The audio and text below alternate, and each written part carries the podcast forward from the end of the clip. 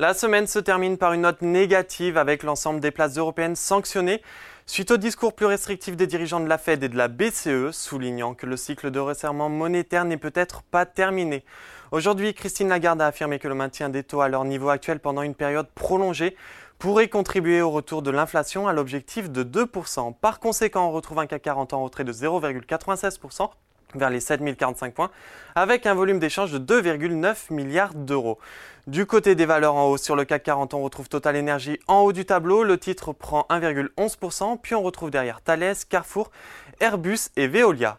A l'inverse, sur les valeurs en baisse, Worldline efface intégralement ses gains d'hier avec une baisse de 7,14%. UBS révise considérablement à la baisse son objectif de cours, passant de 48 à 12 euros. Pernod Ricard est juste derrière, le titre cède 5,76%, puis le secteur du luxe est aussi pénalisé, avec une contre-performance de 3,82% pour LVMH et 3,33% pour Kering. Sur le SBF 120, ID Logistique se distingue en enregistrant une hausse de 2,98%, suivi par JCDECO en progression de 1,65%. Valneva est bien orienté également. Le titre prenait plus de 8% à l'ouverture, mais clôture finalement hausse de 0,82%. La biotech française a annoncé que la FDA américaine a donné son feu vert pour son vaccin contre le chikungunya.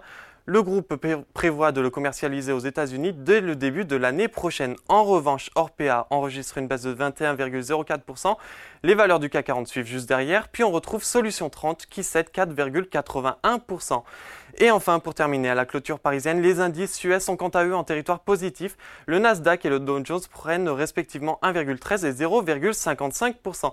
Voilà, c'est tout pour ce soir. Je vous souhaite de passer un excellent week-end et un très bon 11 novembre. Mais n'oubliez pas, toute l'actualité économique et financière est sur Boursorama.